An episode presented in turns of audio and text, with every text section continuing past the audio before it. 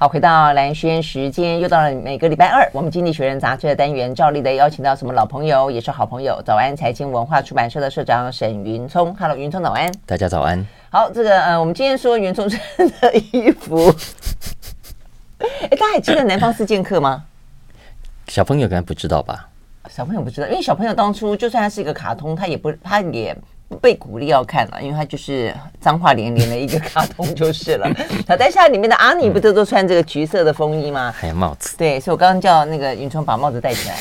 我们今天这一集就很特别了。昨天我们有个专题，特别请了这个二一的。淡江大学的教授来谈，嗯，俄乌情势。然后呢，今天稍晚啊，待会呢会有周行一啊，这个前政大校长，你们校长，哎、嗯，你们校长哎，对，嗯，周老师，哎，所以你在的时候他是校长吗？没有啦，他是后来。对，那个大概周老师当校长是大概十年前左右的事情吧。嗯，对对对对、啊、OK，他谈这个中美啊，这个中美的话，这个整个架构，其实俄乌只是一个呃可能过程了。这个回个回到整个国际情势的主流，都还会是一个中美架构。好，但是呢，呃，我们今天呢还是很认真来谈俄乌状。状况啊，第一次呢，《经济学人》杂志啊封面呢放了泽伦斯基哦，我想对于这个泽伦斯基来说，其实他最近真的是啊，这在国际媒体，尤其是西方的国际媒体当中是非常非常呢备受尊崇的啦。哦，那他这边就问说，Why Ukraine must win？哦，为什么乌克兰一定要一定要赢哦？那对于泽伦斯基来说，他当然有非赢不可的压力啊，因为他都已经把调子唱的这么高了，嗯，然后呢，一副很。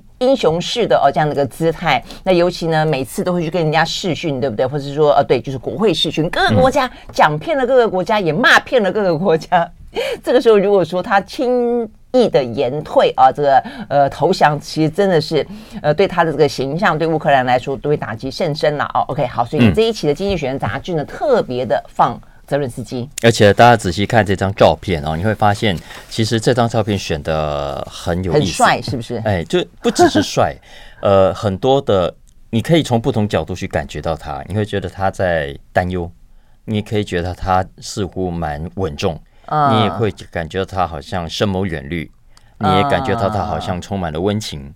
所以就是这张照片挑得好就是了，因为泽伦斯基过去的形象真的坦白说，呃，这个喜剧演员，那一开始大家对他还未必觉得说他可能担得起一个战争当中领袖的重任，嗯，所以这也让普丁一开始很很看就轻敌嘛，过度的看清他了，以为一下子就会把他打垮了，对不对？那为什么经济学人可以拍到或者选到这么一张照片呢？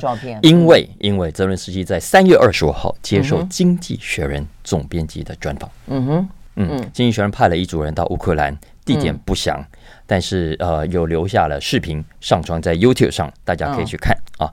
呃，他的 YouTube 上的标题叫做 “War in Ukraine”，大概全长不到二十四分钟。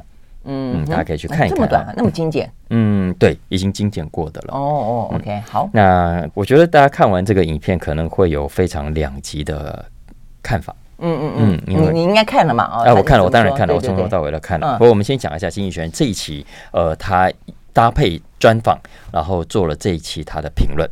嗯，呃，他的评论结论呢很简单，他认为乌克兰在这一次的俄乌之战中非赢不可，北大西洋公约组织啊不，那整个欧洲都应该挺乌克兰，想办法让他赢，因为乌克兰如果能有有决定性的胜利。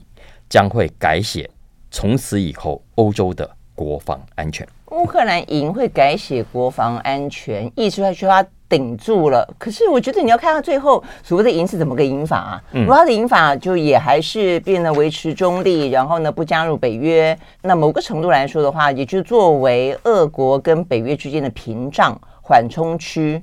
那但是现在其实他不管赢不赢，北约都决定要增强他们的国防预算了嘛。嗯、呃，要加强他们的东翼，嗯，这方面的这个防御的能力了。所以，好像跟他赢不赢，嗯，有关系啦。但是有那么直接吗？当然，所谓的赢就是要阻挡俄罗斯，因为目前的俄罗斯状况是这样子：他在乌克兰的北方其实已经宣布暂停了，所以代表着俄罗斯看起来已经知道自己没有办法拿下基辅。嗯，是。但是在乌克兰的南部的几个省份，啊、呃。几乎都是被俄罗斯给占领了。嗯嗯，那这个接下来的发展，要么俄罗斯可以就继续的占领在那里，但经济学人说，所谓的乌克兰的胜利，不只是在北方挡住俄罗斯的进攻，同时在南部，呃，俄罗斯所占领的地方，也要让他觉得自己占领的毫不安稳。没有办法持续的占领乌克兰的这一些领土而必须撤军，这个才算乌克兰的胜利。嗯，而所以就问你说什么叫做赢嘛？可是所以意思就是说，嗯，就是支持泽伦斯基的说法，就是领土不得分裂就是了。嗯，是是，所以呃，经济学人这一期呼吁以及请求西方，基本上是泽伦斯基在专访里面说的了啊。他说他请求西方应该更严厉的制裁俄罗斯，嗯呃，请求欧洲国家应该提供乌克兰更多的武器，而这些武器不只是枪啊、子弹啊、飞弹啊，还包括战机以及坦克。嗯嗯嗯，那目前我们都知道，北大西洋公约组织没有什么太积极的行动啊。可是经济学人就认为，这个动作跟这个决定呢，基本上背离了欧洲长期的战略目标。嗯哼，嗯，他认为欧洲各国，尤其是德国，尤其是法国为首的这些阵营啊，应该强力的 support，强力的支持乌克兰。嗯，为什么呢？因为第一个，对乌克兰而言，强力的支持也会让。俄罗斯将来从此以后死了入侵的念头，死了再度入侵的念头。因为战争停火之后，呃，如果是不胜不败的状态，呃，这个乌克兰没有显示有绝对性的胜利跟绝对性的优势，让俄罗斯觉得我再也没有办法短期内再继续的效想乌克兰的领土，那其实这个欧洲也会相对的不稳定。嗯，可是如果这个。呃，北大西洋公约组织，呃，美国、德国、法国都可以团结一致的来支持乌克兰的话，那也会让俄罗斯死了入侵的念头，这是对乌克兰来说的好处。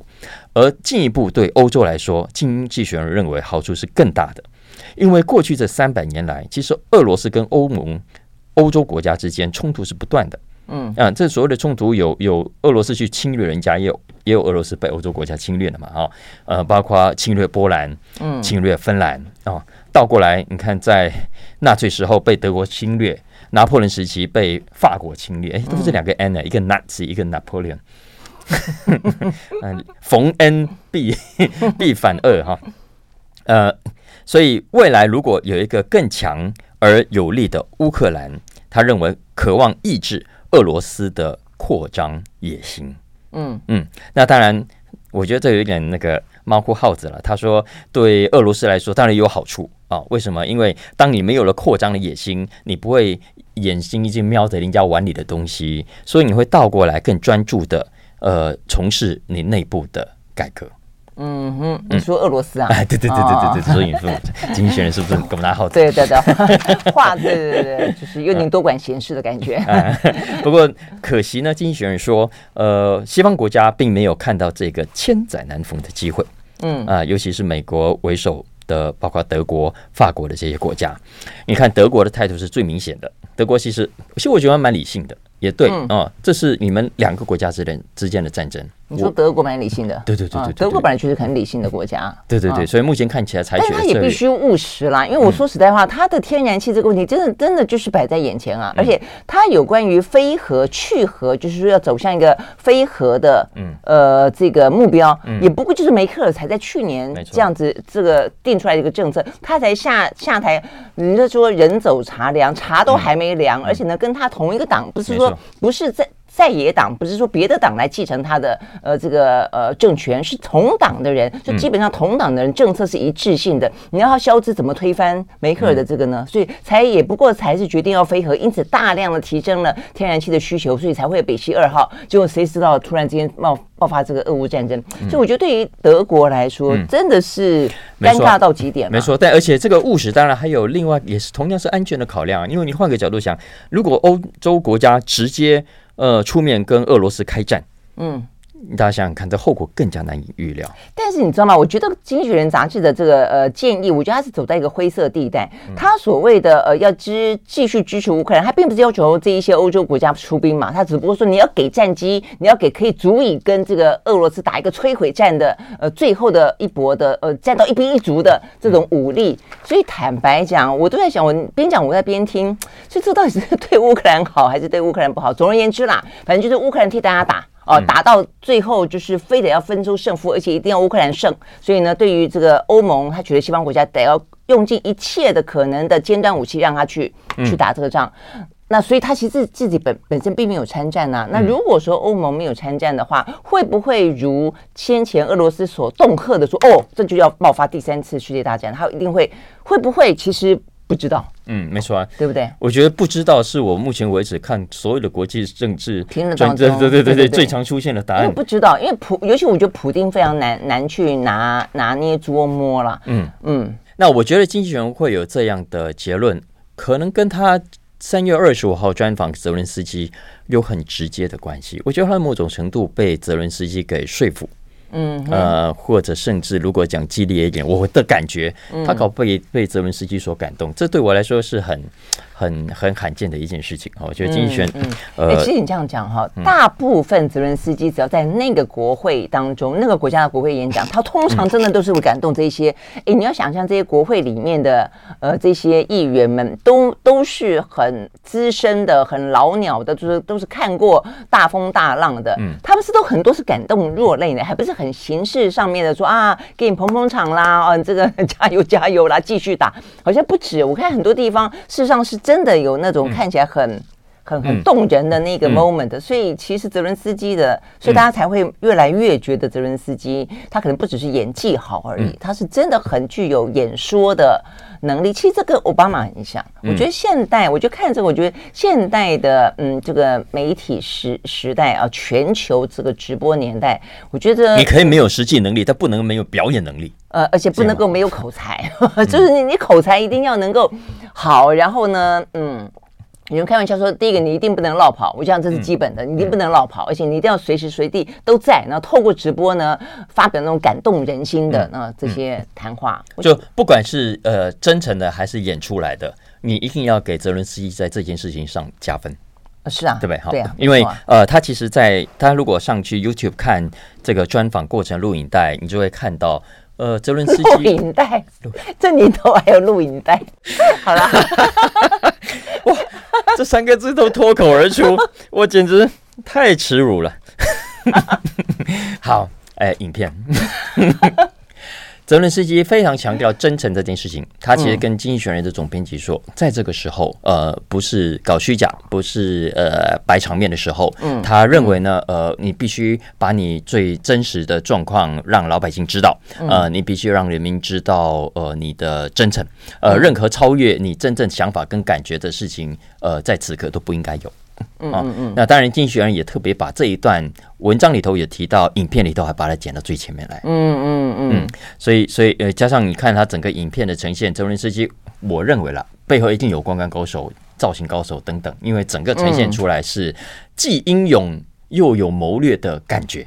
嗯嗯嗯，对，这点是真的。呃，要不然就是当初大家都世人都错看了泽伦斯基，要不然就是你刚刚讲，真的是很善于包装哦、呃。尤其是我觉得时势造英雄啊，嗯、这个时势当中也逼着他不得不哦、呃，不得不勇敢起来嘛啊、嗯欸。可是我说真的，我就说，呃，我觉得对于乌克兰来说，如果真的打到底，他这个对于乌克兰的人民来说，到底是是好是坏？好问题啊！经济学人有问，呃，泽伦斯基。对你而言，什么叫做胜利？嗯，泽伦斯基的回答非常四平八稳。嗯，他说老百姓的人民是最重要的。嗯，啊，领土什么的，他觉得再怎样都没有人民的老百姓的性命重要。嗯，所以最重要的是尽量的保护老百姓。嗯，但怎么做呢？对啊，这个先怎么？因为你如果只要继续打。他的死伤就是继续会会会造成嘛？那尤其是俄罗斯，就是他现在也就是滥炸，然后呢，平民也平民妇孺也都在他的这个轰炸的入侵的范围之内。不，当然了，你回过头去看，你说面对这个入侵，难不成你要真的举白旗投降吗？也不可能哦。但只是说，在现代的战争当中，到底有没有一个有没有一个停损点？那个停损点是，不管对俄罗斯来说，他也应该要说够了哦，你这样搞已经够了。但是对于泽伦斯基来说，他站在一个国家的利益来看。战争不可能是无止境的付出代价的啦，嗯嗯、我觉得那样子胜利不叫胜利，所以对他来说到底怎么样？OK，好，所以呢，看起来泽伦斯基很显然真的是口才非常好，他说服了非常多的国家，所以这些的国家的领袖之后，每次他一来演出就拼命掏钱，拼命掏钱。那但是现在看起来呢，呃，这个《经济学人》杂志似乎呢也站在他的立场上面啊。我们休息了，再回来继续聊。I like 好，回到兰萱时间，继续和沈云聪来聊这一期的《经济学人》杂志啊。好，所以呢，这期《经济学人》杂志的封面啊，是真的是一个非常看起来呢非常有这个领袖特质的泽伦斯基的近照。那这是因为呢，呃，《经济学人》杂志刚刚云聪讲了，总编辑带队啊去访问他。好，那所以在访问当中，显然的就是说，其实《经济学人》杂志也也不是说没有去质问泽伦斯基一些听起来呃并不是他的一个一厢情愿的呃这个话哦，就是有问他你怎么做到了，停损点在哪里啦？那但是重点在于，那所以泽伦斯基怎么说呢？嗯，就你刚刚讲，就是那么的四平八稳。因为他也讲了一句，我觉得在谈判桌上非常听起来很安全的话了，就说啊，我不然怎么讲，公投。那我觉得公投就像我们台湾一样，我们台湾的话呢，其实民进党他有一个非常是呃放租，就是任何艰难议题，只要他讲了这句话，你都觉得嗯有道理，就是以两千三百万人来共同决定。那所以这个东西就会让大家觉得说，你就算怎么样子。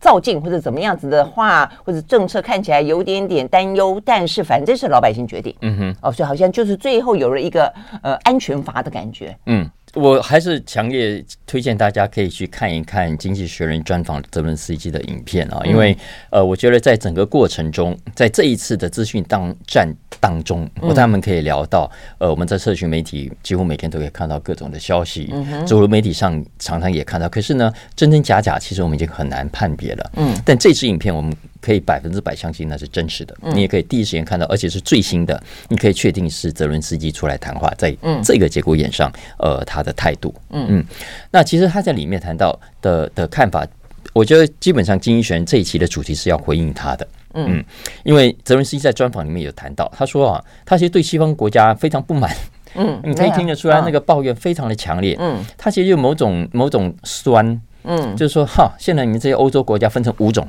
嗯，哪五种呢？第一种完全不在乎战争拖多久的，嗯，因为事不关己，拖越久，俄罗斯会越消耗，俄罗斯对俄罗斯消耗对他自己越有利。很多人说这种意见最最鲜明的可能就是美国了吧？嗯，这是一直用。嗯，再来第二个是吗？没有没有明讲，但大家一听知道他讲谁啊？嗯嗯，再来第二种国家，他说是希望看到乌克兰胜出的国家，但真心期望的，这是第二种，是另外一种极端。再来第三种，希望这场战争赶快结束。嗯，为什么呢？因为他们非常需要俄罗斯这个大市场。希望能够赶快恢复往来，嗯，就不需要这样的禁制裁来制裁去，然后你损我，我损你，对不对？七伤拳。嗯，嗯，再来第三、第四种呢，也是同样希望赶快的结束这场战争，而且不惜代价。不过呢，是比较善良的，是觉得老百姓的人生命是最重要的。嗯嗯，当然还有第五种喽，就是说同样是希望尽快的回到和平。但他们是站在俄罗斯的立场出发点，中国大陆。对所以所以他就说，我觉得第二种可能是类似像下一个就会是俄罗斯入侵的那些对象的国家，比方说波兰等等，他们就是真心希望战争快快点停止。所以经济学人在在这一次的社论当中就呃最后结论，他就是说，此刻呢，如果你欧洲身为欧洲国家不伸出援手来帮助乌克兰，呃，你等于是在姑息俄罗斯的做大。嗯，那现在乌克兰已经完成了第一阶段，也就是守住了啊，没有没有让俄罗斯拿下基辅。那下一步呢？乌克兰需要晋级，需要反攻。那他的反攻需要欧盟有力量的相助。嗯哼嗯嗯，好，所以说我觉得这部分就是说，我们刚才在一直这样在讲乌克兰就泽连斯基的选择了。但另一方面，我觉得站在俄罗斯的角度去看他的话，我觉得对于俄罗斯来说。俄罗斯他确实他在观察俄乌战争当中的西方反应，嗯，哦，所以他一开始也就吃定你说西方不会团结，哦，所以他就觉得他可以去去打乌克兰，打到你这个哀哀叫，可能打到最后他可以得到他想要得到的东西。那所以确实如泽伦斯基所说的，或者如这个经济学人所分析的，就是说你让俄罗斯如果看扁了之后，未来啊，未来整个北约，我觉得确实是会有一些战略上的一些问题。就是说，但是你为了不让他看扁，嗯，你要付出多大多大的代价？而且你付出别人的代价，你说啊，我们北约不要让俄罗斯看扁，所以云聪你去跟他打。我觉得那种感觉就是就是，我觉得这次的这个话题就是这样子就就很讽刺。所以你任谁看这个局面，你都不希望战争继续。但是呢，对台湾来说，当你台湾那么像是一个两强当中的类似乌克兰，不不能讲百分之百，就类似乌克兰的角色的时候，你真的会觉得说，真的是当乌克兰是超倒霉的。但但这是国际。政治上的现实是啊，好吗？就是它就是有分大国小国，有分强权跟弱权，所以这个时候的弱权其实当年我记得李宗翰要就讲过，他说：“你全球这就是政治上的现实，你国家可以非常的强大，经济非常的蓬勃，但是你不要忘记一个事实，你是小国。”小国就是小国，你不要以为你就可以因为经济上的成功而变成政治上的大国，那是不可能的。所以新加坡采取了策略，其实就是在列强当中，呃，去取得平衡。嗯，呃，超级灵活弹性是，他另外就去去去游走。那战略最高指导目标就是维护新加坡的安全以及经济上的蓬勃发展。嗯，啊，就是就是这样子，所以没有任何面子的问题，也没有非得。抱哪一个派系、哪一个国家、哪一个强权大腿的问题，嗯嗯，嗯，没错，嗯嗯，所以乌克兰也许接下来要认真思考的是，在这件事情上，他应该怎么去拿捏，才是对老百姓最负责任的。嗯嗯，OK，好，那所以俄国呢，呃，另外一个呢，呃，接下来要聊的话题，就除了封面故事之外，也是跟俄乌有关。呃，这个部分讲的是媒体之战当中的普丁，看起来像是输家。有很有意思，嗯，这一期跟前面这几期的《经济学人》我们可以看到哦，《经济学人》基本上认为俄罗斯在这一次的战争当中是轻敌的，嗯，也因为轻敌，所以是准备不足的，嗯哼，不只是在军备上、军事上，呃，以及民心的鼓舞上准备不足，嗯，呃，接下来这篇文章是从社群媒体的角度切入。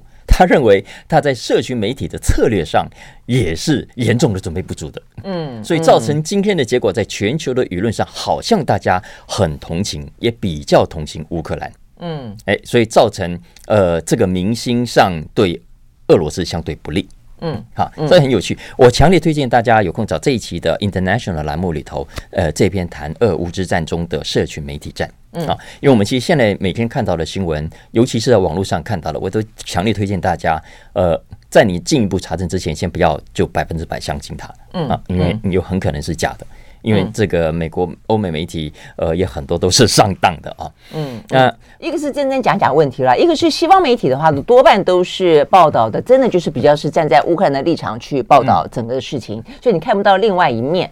嗯，我觉得这也是为什么后来我们还找了这个了解俄罗斯，俄罗斯。对，你昨天找那个俄罗斯人在台湾。对对对对对对，因为我觉得总是要了解事情的真相，因为事情的发生，战争的发生，绝对不是说从战争发生开始，世界才在运转嘛。嗯嗯，对不对？今天乌克兰跟俄罗斯之间，就是因为在战争发生之前，有很多事情都在进行中，也因此导致了战争的发生。普京博士吃完饭，心血来潮说：“哎，走，我们去打一下乌克兰。”对，所以我的意思是说，虽然普京打呃这个泽伦斯基，这个俄罗斯打乌克兰是非常糟糕的行为，但是他总是有他一个状况引发他，让他以为他可以在这个时间点上得到所谓的正当的理由也好，然后得到一个可能的胜果也好，都是一个这样的关系嘛。对啊，所以我觉得这份确实在媒体上面的，嗯，就是嗯嗯，回到社群媒体上啊，现在有人说啊，这是第一场社群媒体的战争啊，经济学人说不。哎，当然不，绝对不是。当年的以色列哈马斯，呃，二零一四年俄罗斯跟乌克兰的那个在东部乌克兰东部的这个战争的时候，其实就已经是社群媒体战了。嗯嗯，可是是没有这次这么激烈。所以，但无论如何，这次绝对不是第一次。再来，也有人说啊，这是年轻人第一次啊，在像 TikTok 这样的社群媒体上目睹战争实际的爆发。嗯，当然也不啊。其实早在那个阿拉伯之春，早在叙利亚啊，当然阿拉伯之春你会说那是民民民权运动，不算战争。但是在叙利亚发生的、阿美尼亚发生的、亚塞拜然两千年左右的那个战内内战，其实就就就已经有社群媒体。对，但是我觉得大家似乎没有那么关心。没错，对，这场战争感觉上是是是，就是在大家的眼前突然之间就爆发的。不不止当时没有关系，而且呃。一来是在中东离大家觉得远，嗯，而且那那个信回教的跟我们关系不大，嗯，但这一次是乌克兰，它离欧洲国家很近，对，它是美国的盟友，没错，嗯，所以在这个情况底下，再加上不要忘了，丁一璇这篇文章提醒我们，今时今刻的全球的网络科技，今时今刻的网络的渗透跟普及率，跟五年前、十年前完全不可同日而语。嗯嗯嗯，所以这是这一次的社群媒体战之所以会呃让大家觉得铺天盖地。呃，然后，然后真假难辨的一个很重要的原因。嗯嗯，不过我觉得这个社群媒体在一开始，当然，我觉得呃，强者本身都比较，就是弱者永远是博取同情的那一方啦。所以对泽伦斯基来说，我觉得他就是很善用他本身这个悲剧英雄的角色，这是一个。但反过来说，我觉得他这一份，你他接下来这个文章的分析，一定有一些在技术上的问题，没错，对不对？因为我觉得，如果说，因为通常弱者都会得到同情嘛，所以我觉得这部分其实就比较没没话讲。那尤其你欺负人家呢，总是大家会很讨厌，觉得很讨人厌。但是在技术上面来说，我觉得泽伦斯基他的直播啊，他的穿着，他的呃频率啊等等等，没错，我觉得普京远远都不及他。所以我们休息完了再回来继续聊。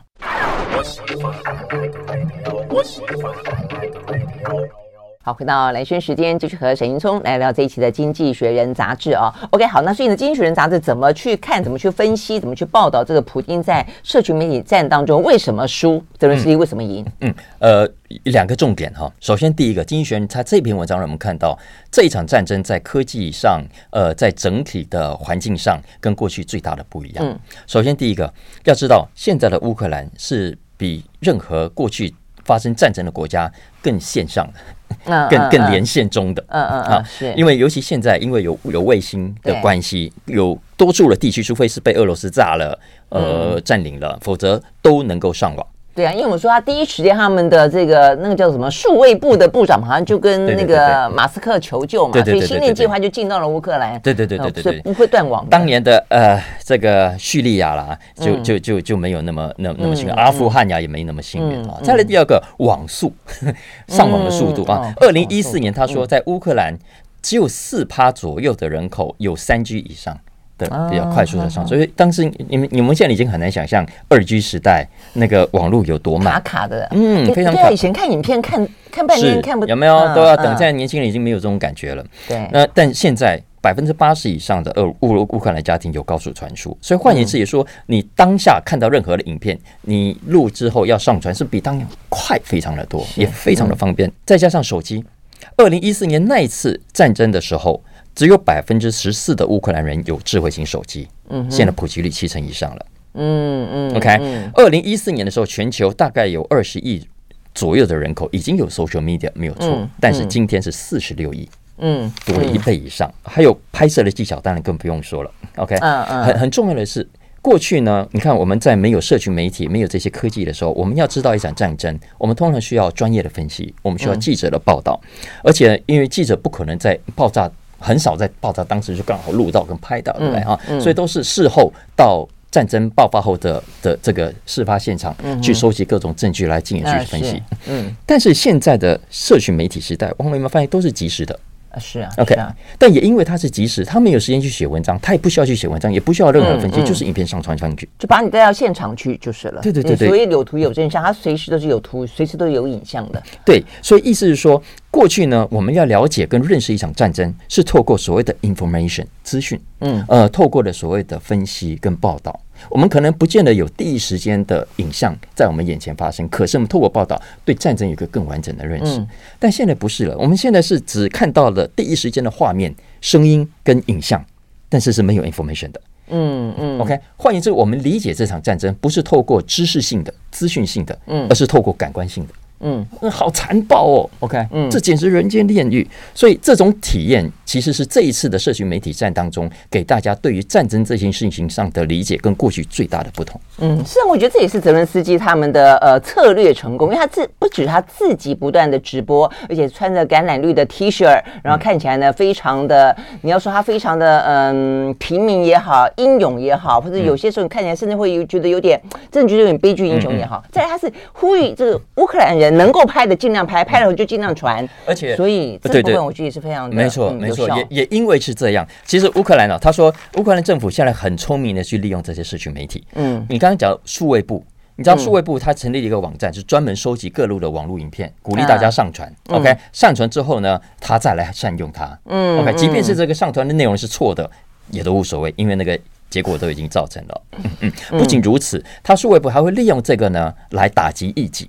嗯。啊，举个例子来说，比方说，不是很多西方企业说要撤出吗？对，要制裁吗？嗯，结果有一个品牌不不决定不这么做，嗯，叫做雀巢，嗯嗯，你看，所以数位部长呢，他在自己的社群媒体上就贴，就攻击雀巢，嗯，你看，他就贴了两张照片，一张照片呢是活着的小孩子，嗯，他说这是雀巢的定位市场定位，那个 positioning，嗯嗯，另外一张呢是一个死亡的小孩，他说这是雀巢的立场 position。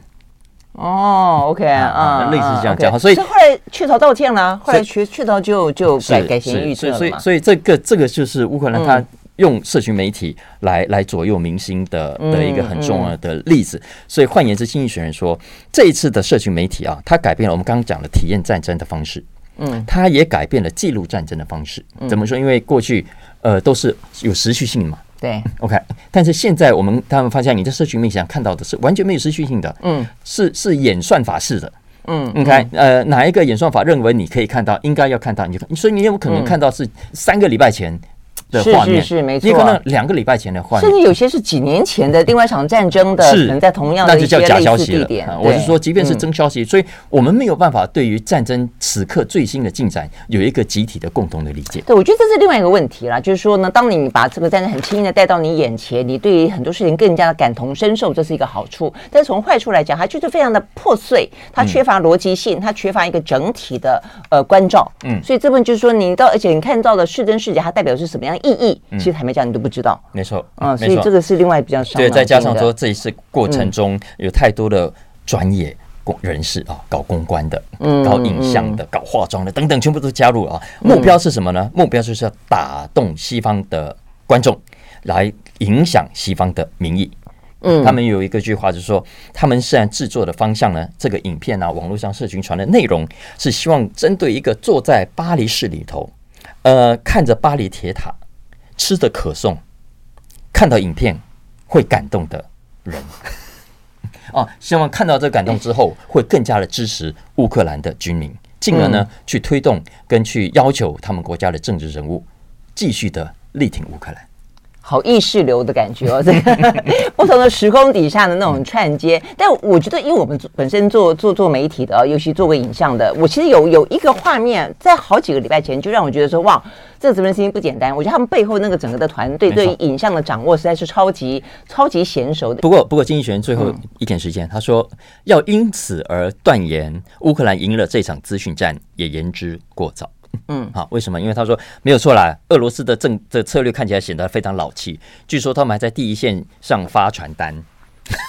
来占领广播电台，然后用广播来发声。那应该还要放那个气球，空飘气球 之类的。然后，然后他说，整个讯息的设计呢，也也没有特别照顾到西方观众的感受跟需求。他甚至还被西方的社群媒体给下架很多的讯息，对不对？嗯嗯。但是，但是他说什么 Google 啊，什么 Facebook？对。但是俄罗斯现在有两个事情是做的很好的。第一个，对内的言论掌控。第二，对外呢，没有说欧洲不得人心，可是在亚。洲在非洲，在中东，你看看印度，嗯、你看看中国，啊，可能是利益上的问题，我觉得，嗯，不只是利益，其实也也是共同对美国不爽。对啊，对啊，这算是一个利益啊，政治利益嘛，对不对？对对对嗯嗯。所以，所以，所以，呃，我我强烈推荐大家看这个文章，因为因为可以帮大家，也可以带来很多看资讯站背后的基本架构。嗯嗯嗯，对啊，就最后就是刚刚讲到说，呃，俄罗斯看起来像是输了国际的宣传战，但他对于他们国内。前两天那个他们的民调，百分之八十的人挺普丁。嗯，俄罗斯国内，让他们觉得西方欺欺人太甚，他们觉得到现在这个局局面了，非挺不可了。我们继续回到现场。I like 103, I like radio。好，回到蓝轩时间，继续和沈云聪来聊这一期的《经济学人》杂志啊。好，那接下来要聊这个话题，我觉得这个话题蛮跳痛的，但也还蛮呃。连接的蛮好的，嗯，所以大家都要当网红，嗯 嗯，这个是呃这篇接下来要谈的文章，嗯，因为泽伦斯基实在是太善于运用网络了，所以大家都觉得，嗯，当个网红是很重要的事情。网网呃，接下来这篇文章谈的是全球的网红商机了啊，嗯呃，因为现在很多的企业都已经觉得这些网红的力量，也许已经比过去传统的名人，比过去传统的媒体广告要来的有效。嗯嗯，当然，但讲到网红，大家都心情复杂啊，没有错，这是第一个。很多呃网红效果虽然好，但是暴起暴落。然后争议性高，呃，三不五时给你出状况，其实对很多的企业、对很多品牌来说是很头痛的问题。外外加很多的假网红，其实很多国家的政府也注意到这个假网红怎么说？因为它的流量数据是假的哦，连流量都是假的。嗯，OK，呃，当然很多政府也注意到，你看像中国最近就就直接对所谓的直播一姐开刀，对，那个但人家那个是真的一姐哦，那人家那个 只是在里面什么都卖就是了。然后那个抖内的状况啊，然后呢引起到的整个他们认为的社社会文化上的堕落，这个影响之巨。嗯嗯、对，但但所以无论如何，你从这个也可以看出，从中国到印度到美国到欧洲，呃，现在很多原本名不见经传的网红，已经成为呃对企业来说非常重要的一个行销管道。嗯、是啊，嗯，根据这篇文章他说呢，呃。有百分之七十五的美国企业今年呢会花钱在网红的身上，嗯嗯，OK，总共的金额可能会高达一百六十亿美金。嗯，这比例是多多？呃，非常高。它而且要知道，呃，网红其实很多，网红也分等级啊，有百万级的，有奈米网红，对对对对对对对对对对对。所以奈米网红是呃一万个粉丝以下的那种。嗯，OK，呃，那沈云聪是沈云聪是，微微奈米吗？我你太谦虚了，开玩笑，你可能奈米啊？呃，大概是 好，Anyway，呃，十十万。粉丝的叫 micro 而已，micro 而已啊，呃，当然真的百万级粉丝，大概全球现在也不少哦，有有好多将近十万人哦。那这群人看来会是这一波企业大撒钱中的赢家啦。嗯啊，当然外加数以百万计的呃在座的很多人哦哈，那小网红正在努力中。嗯嗯，所以这个这个产业现在已经成为主流的企业不可忽视的一块了。嗯，为什么呢？精选就是说，这这也显示这些网红有价值嘛。首先，第一个，他对很，他可以帮很多企业省下很多的广告预算。嗯，你看，通用汽车，你看它也就是广告预算呢，哎，只是换个地方投放而已啊。是，但是省省很多钱呢。要知道你走，那你看找多少网红啦？是不是？因为你透过过去传统的广告行销方式，你知道它其实是单向的，就是我只能。呃，丢到媒体上就上去，对对对。但现在其实是互动，所以对对对对，这是互动式的。然后过去也因为是这样，所以其实费用都很高啊。你要你要找找找这些大明星，呃，这些大歌手来帮你当然了，你可能要找，譬如比方说什么，呃，过去的 Michael Jackson 啊，现在的什么周杰伦呐，对，什么等等啊。假设，嗯嗯嗯，对，所以嗯，他就说，举个最简单的例子嘛，你汽车业来说，通用汽车一年的广告预算有三百多亿。嗯，但是马斯克呢，什么钱都不用花，他自己是一个网红，自己是个网红，那知道这是一个。再来第二个，对很多跨国企业在自己母国以外的市场来说，这些网红远远比很多的媒体要来的接地气。嗯，所以很多外国品牌呢，跟在地网红用在地网红的方式来解读产品跟推销产品，效果非常非常的好。嗯，要不要忘了？再加上他说这些网红啊，本身就非常熟悉各种的数位科技的应用。嗯，就是你自己公司里面。找来的这些所谓的数位行销的人，可能都没有这些网红来的更厉害。因为要知道，能够成为网红，没有三两三次达不了那个程度的。嗯，所以他们，你看，透过网红，你你可以一下子。reach 到各种各样的这个社交媒体的平台，嗯，是啊，嗯，所以所以他说，你看这些网红啊，呃，要么透过分享生活近照啦，透过跟网友来交心跟聊天呐、啊，甚至不惜坦诚的告诉网友说，哦，我自己过去这一年赚了多少钱。他其实呃，可以跟他的粉丝之间建立真诚的感情，可以建立呃真诚的互动，那也就对于产品有更大的帮助。而且不要忘了，倒过来，他分享的越多，他置入的越多。呃，被分享的越多，他也越红。啊，当然啊，当然啊。嗯，所以，所以这是一个双赢的的新的行销管道。所以他最后提醒，呃，其实全球仍然根据调查，有三分之一左右的大的跨国品牌还是不肯用网红了。啊，因为担心各种的品牌风险，呃，不，事实上也算，因为其实我们节目谈过有关于台湾的网红，它其实有利，就像刚刚讲的，可是有弊的部分，真的就是它的一些风险。今天的网红它可能会大暴走，嗯，哦，所以你这件事情上面，他可能很成功的帮你带货，但是呢，下一分钟他可能去，比方说嗑药啊，或者他说讲了什么话讲的不得当啦，马上就是对你的品牌连带的可能就会有一些负面。当然了，主流明星也可能出现刚刚讲的嗑药各种的状况，但其实是比较可控制的状态。对比较比较，而且还有什么经纪人呐啊，可能会帮你可以去重新做包装啊，帮帮你做这个危机处理啊等等。嗯嗯嗯嗯嗯，所以所以推荐大家看看这篇文章。如果你你对网红这这门产业呃感兴趣或的话，呃，我觉得是是应该要重视的。嗯嗯嗯，OK，好。所以呢，这是有关于这一期的《经济学人》杂志。谢谢沈云聪，谢谢，谢谢拜拜。